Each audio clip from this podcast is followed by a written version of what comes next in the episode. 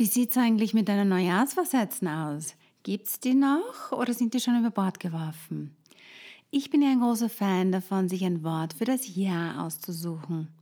Warum das Sinn macht und wie das geht, erzähle ich dir in dieser Folge.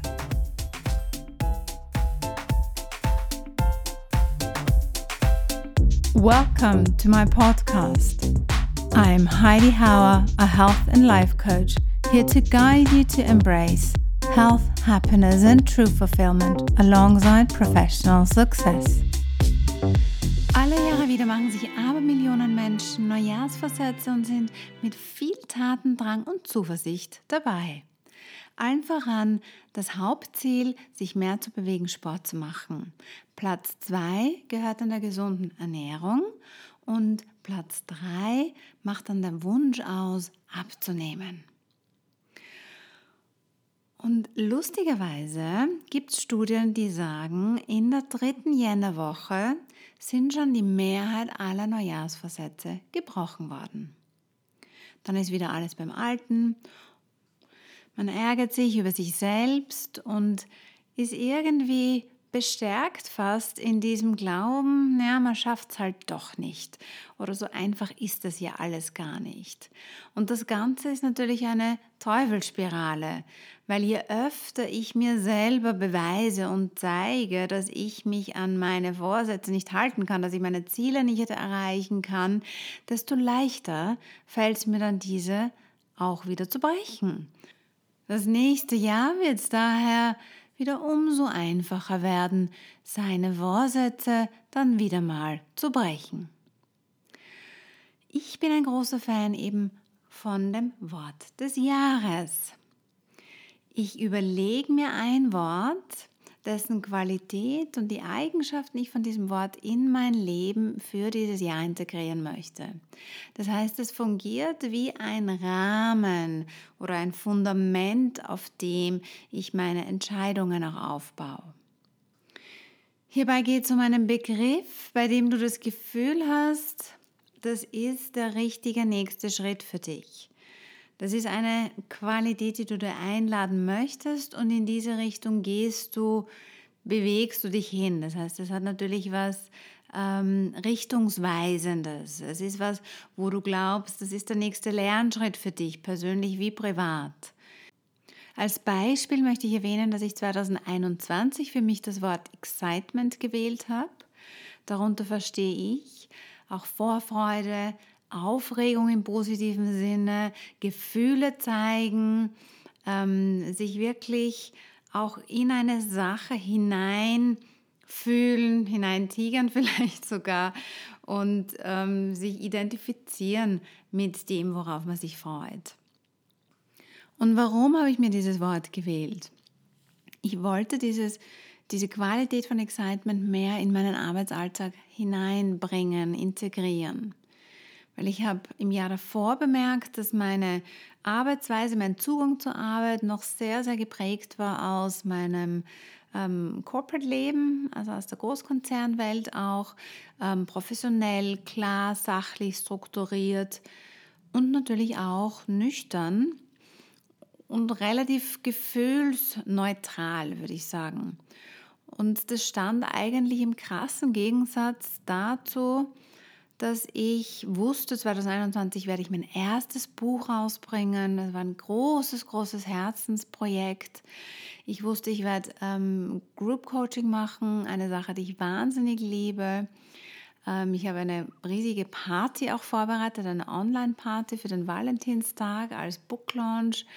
Und all diese Dinge waren Premieren und aufregend, aber irgendwie habe ich mir diese Aufregung nicht erlaubt, sondern so in der Annahme, ja, man muss das einfach professionell abarbeiten, bis mir dann irgendwie klar wurde, dass das eine Gewohnheit ist, die ich von sozusagen meiner vorigen Karriere mitgeschleppt habe und dort gelernt habe, auch natürlich als sehr sehr, sehr hilfreich mir erarbeitet habe, aber dass das so in den Anfängen des Startups, meiner Entrepreneurkarriere einfach nicht passend ist, sondern dass es jetzt sehr wohl angebracht ist, sich hier mit Gefühlen zu engagieren, hier mit wirklich einem, einem Wunsch und einer Leidenschaft beim Thema zu sein.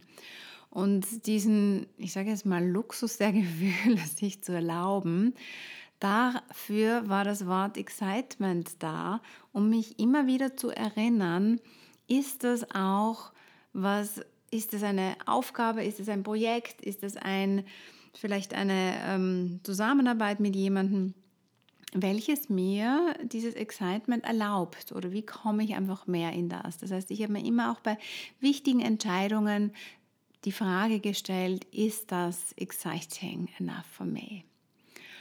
Beziehungsweise wie kann ich das Excitement in mir noch mehr ausdrücken, leben ähm, und, und für mich einfach spüren? Ein ähm, Ergebnis davon ist, dass ich heute einen Hund habe und darüber immens glücklich bin.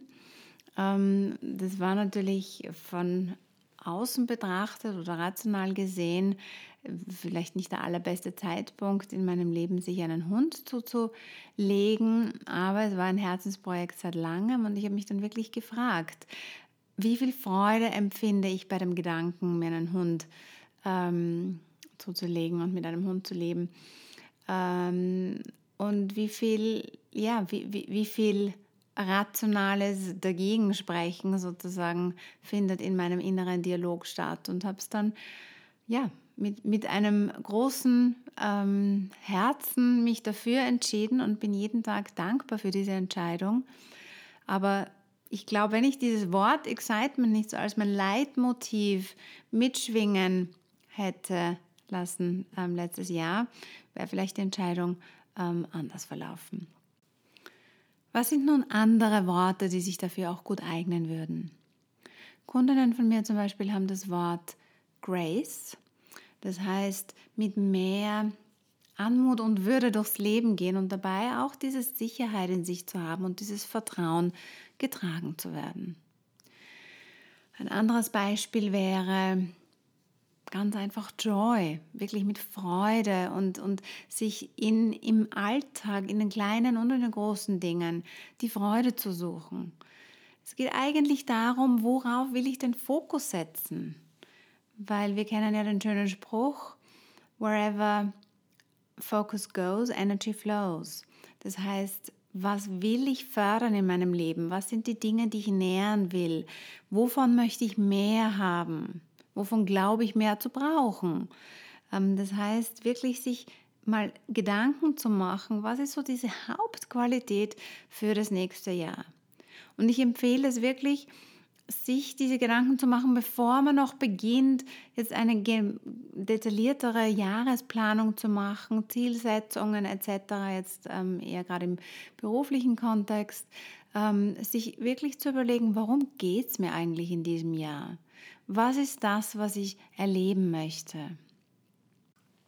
Und es können natürlich auch Dinge sein, wo man klar ist, dass man das lernen möchte, die vielleicht noch nicht ausreichend vorhanden sind in deinem Leben, wie vielleicht Genauigkeit, Verlässlichkeit, Präzision, also Sachen, wo man sagt, das brauche ich noch, das ist im Moment das fehlende Puzzleteil in meinem Leben oder in meinem, ähm, in meinem, ja, wie ich mich gebe in meinem Dasein sozusagen.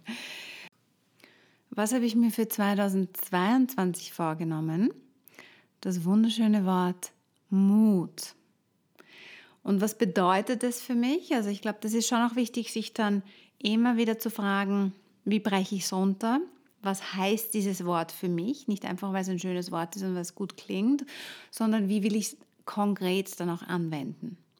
In meinem Fall heißt es jetzt wirklich, den Mut zu haben, Businesspartnerschaften anzugehen, anzufragen, von denen ich geträumt habe, aber wo ich es mir vielleicht letztes Jahr noch nicht getraut habe.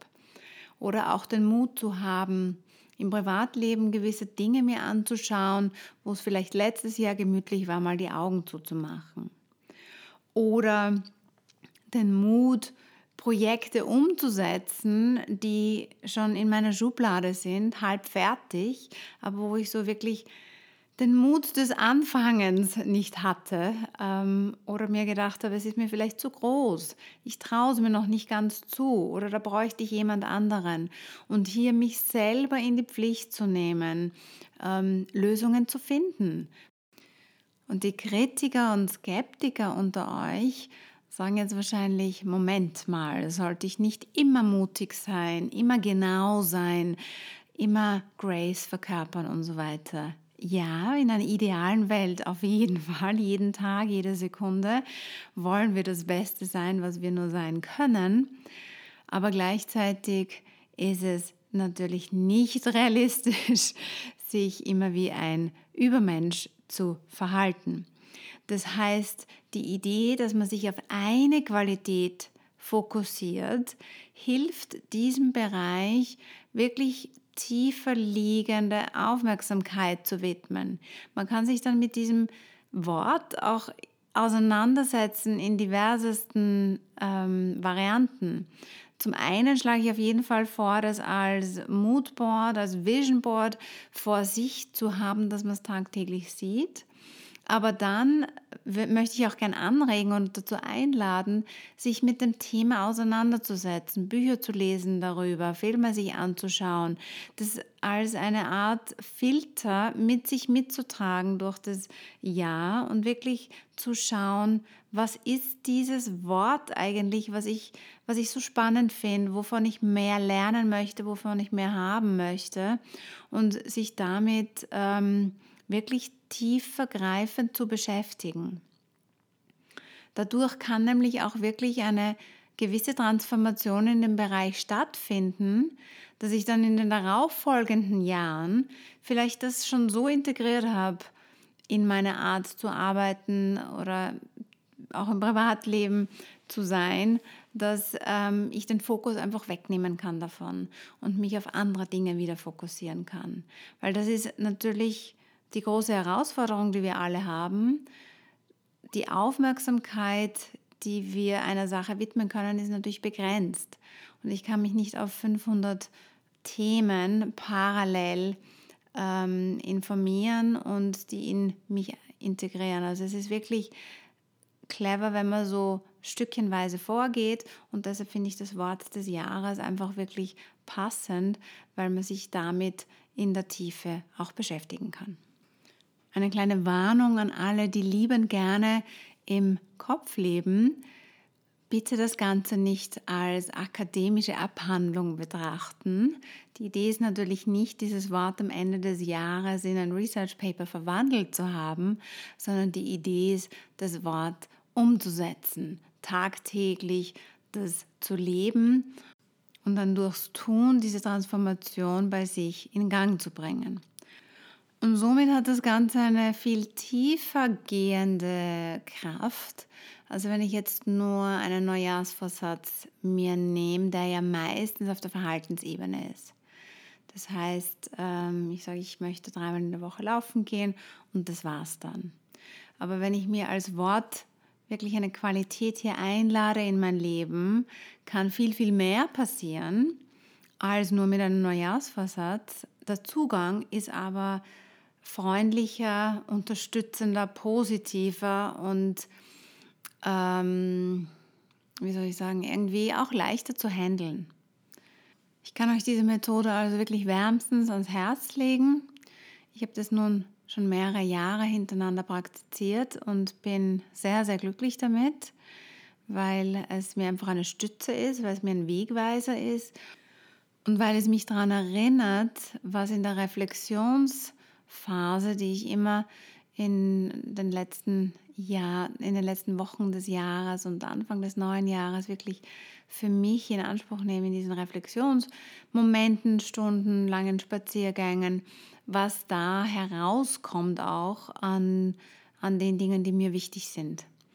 Und das vergisst man ja leider gerne dann im, in der Business des Alltags.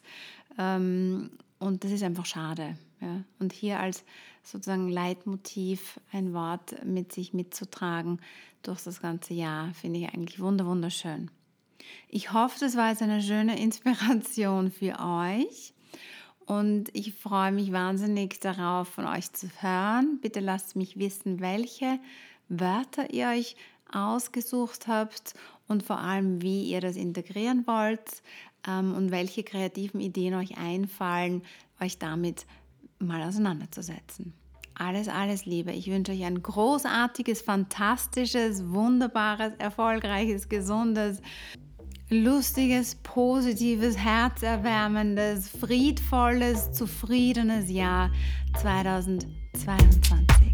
Alles Liebe. If you enjoyed this episode, please subscribe, leave a review, and sign up to my newsletter for freebies and regular inspiration.